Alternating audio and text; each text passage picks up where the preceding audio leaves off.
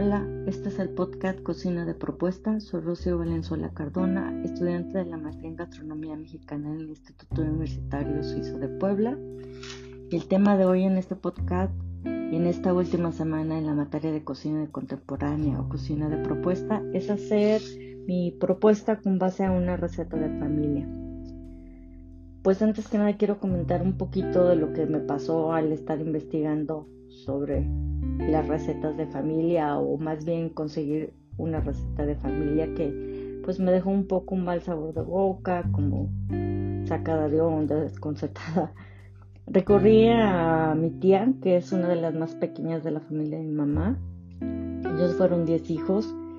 Pues para consultarle, preguntarle si ella contaba con alguna receta de familia que me pudiera compartir. Eh, o de alguna de sus recetas que ella normalmente hacía, porque ella cocinaba mucho conejo, durante muchos años consumieron mucho conejo en su familia por una cuestión médica de su esposo. Y pues le pregunté que de sus recetas, si tenía alguna que me pudiera compartir, o específicamente si tuviera alguna de, de, de las abuelas, ¿no?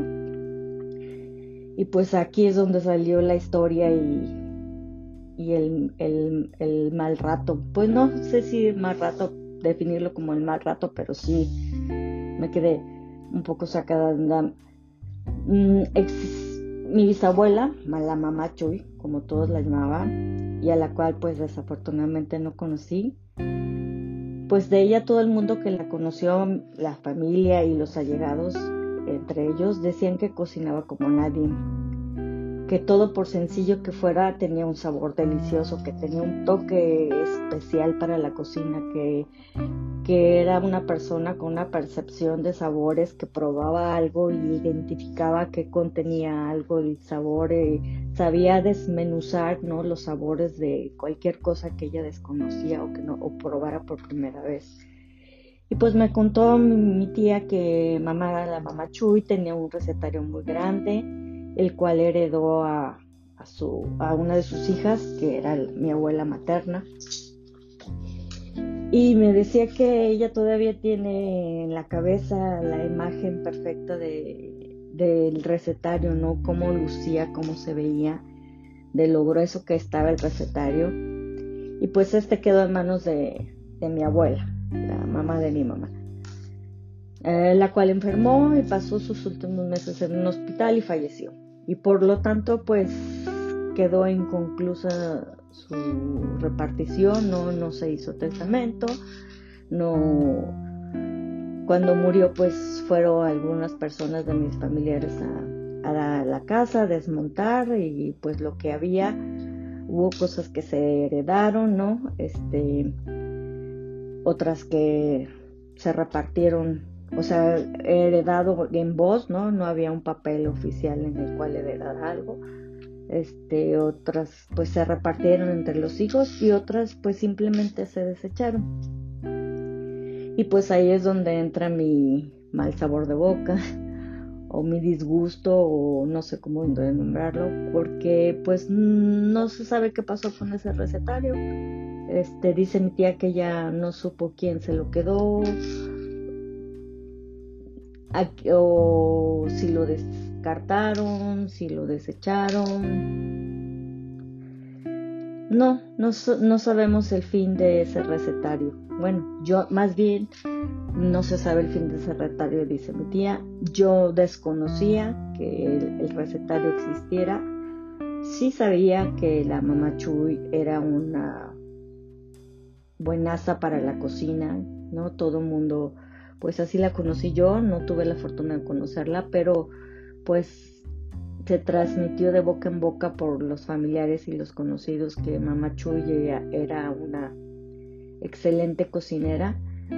Su, su esposo, el que, que quedó viudo de ella, porque tuvo tres esposos, él decía, a él sí lo conocí y él decía que Mamá Chuy cocinaba como, como los mismos ángeles, entonces pues de ahí creo que nos viene porque pues todos en, casa este, cocinamos de alguna manera, creo que de ahí nos viene el gusto por la cocina.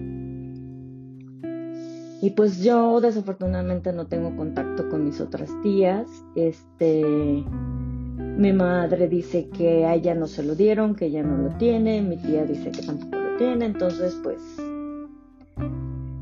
este, no sabemos qué pasó con ese recetario. Entonces, esa es la parte triste de esta historia o la que me dejó un poco sacada de onda.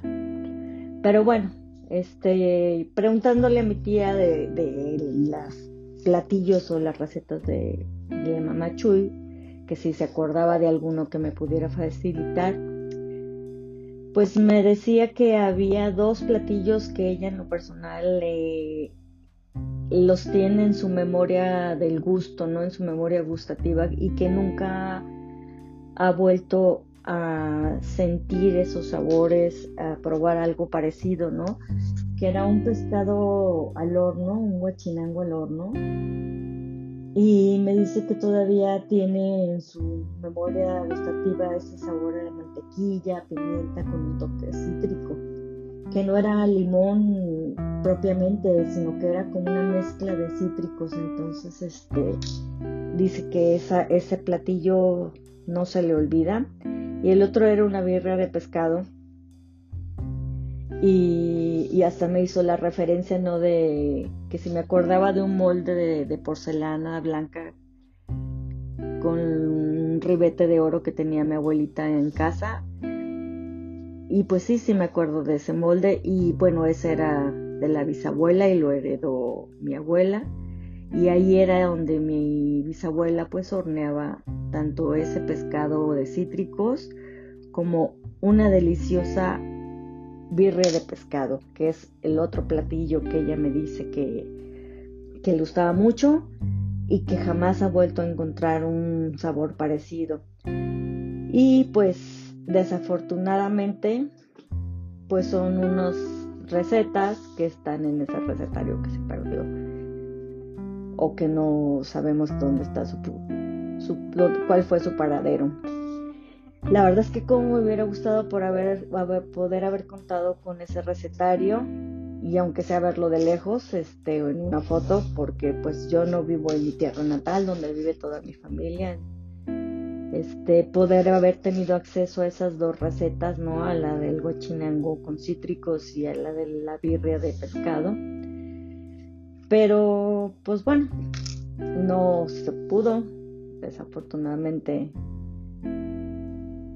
no pude tener acceso a esas recetas y como mi tía pues es la era es de las más chicas de la familia pues ella dice que no solo se acuerda haberlo comido entonces nunca supo cómo se preparaba nunca tuve idea de cómo lo hacía. Quizás mis tías las mayores sí pero pues en lo personal ella no entonces no me pudo auxiliar en esa parte para dar con esas recetas.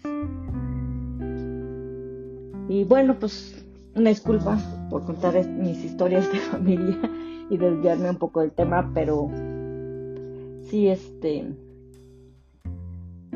pues es para describir un poco lo triste que es, este, el no seguir con la tradición familiar, el no transmitir esos conocimientos, esas recetas no tan deliciosas y que pues se perdieron en algún momento de, de la vida de mi familia.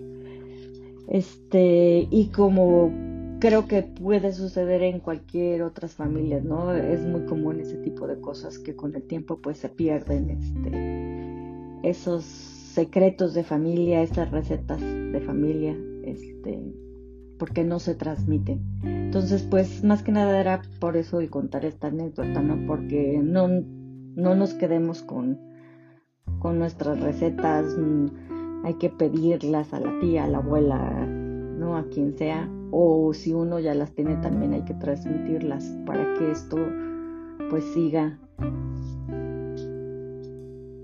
creciendo esta cultura de la cocina de familia siga creciendo y no se quede en el olvido.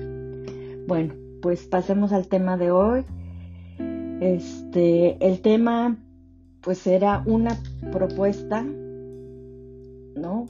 Para realizar cocina de autor con una receta de familia. Y pues de las recetas que mi tía me compartió, me compartió tres, cuatro recetas y la que escogí eh, es un conejo al ciguamote. La receta original lleva carne de conejo, un kilo y medio de carne de conejo, tomate pequeño o tomatillo, un cuarto, cebolla, 500 gramos de cebolla, epazote y pinole. El procedimiento que tiene esta receta, pues es, un procedimiento muy sencillo. Se hace el conejo en una cacerola aparte, poner agua a hervir ya que está hirviendo agregar el tomate molido, el pinole, la cebolla en rebanadas y el epazote. Una vez cocido el tomate en el caldo, se agrega el conejo y se deja cocer hasta que se suavice la carne. Esa es la receta original que mi tía me, pasó. Y bueno, pues mi propuesta para este platillo es pues despiezar el conejo, ¿no? Y ungir el conejo con una preparación de de manteca con sal, pimienta y romero y dejarlo reposar para luego sellar. Realizar la molienda con el tomatillo, eh, filetear la cebolla y acitronarla en un poco de manteca y verter sobre ella la molienda de tomates, agregar el pasote y el pinole. Y bañar con esta salsa el conejo y hornear.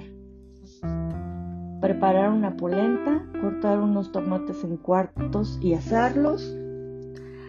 Asar chile serrano seco, triturarlo para realizar una tierra con una mezcla de pinole y el polvo triturado o el polvo del chile.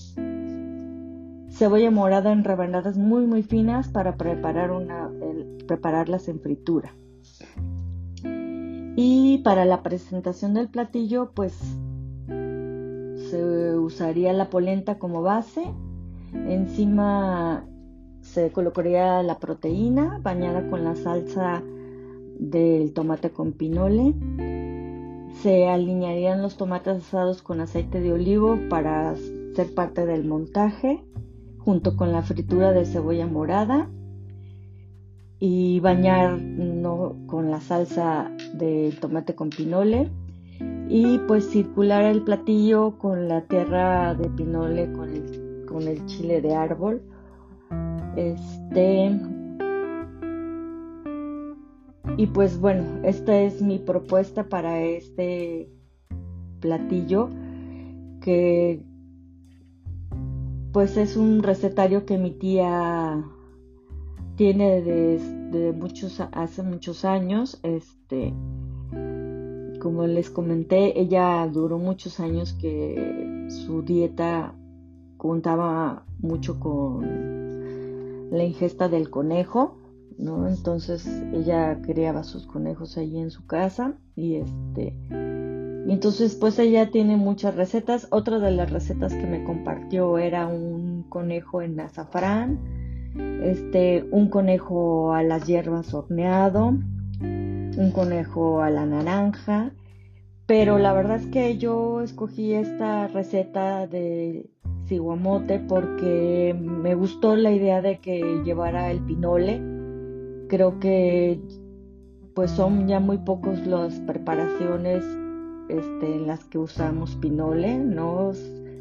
Salvo para, para, hacer atoles o eso. Y entonces fue por eso que elegí esta, esta receta y pues espero su opinión, chef.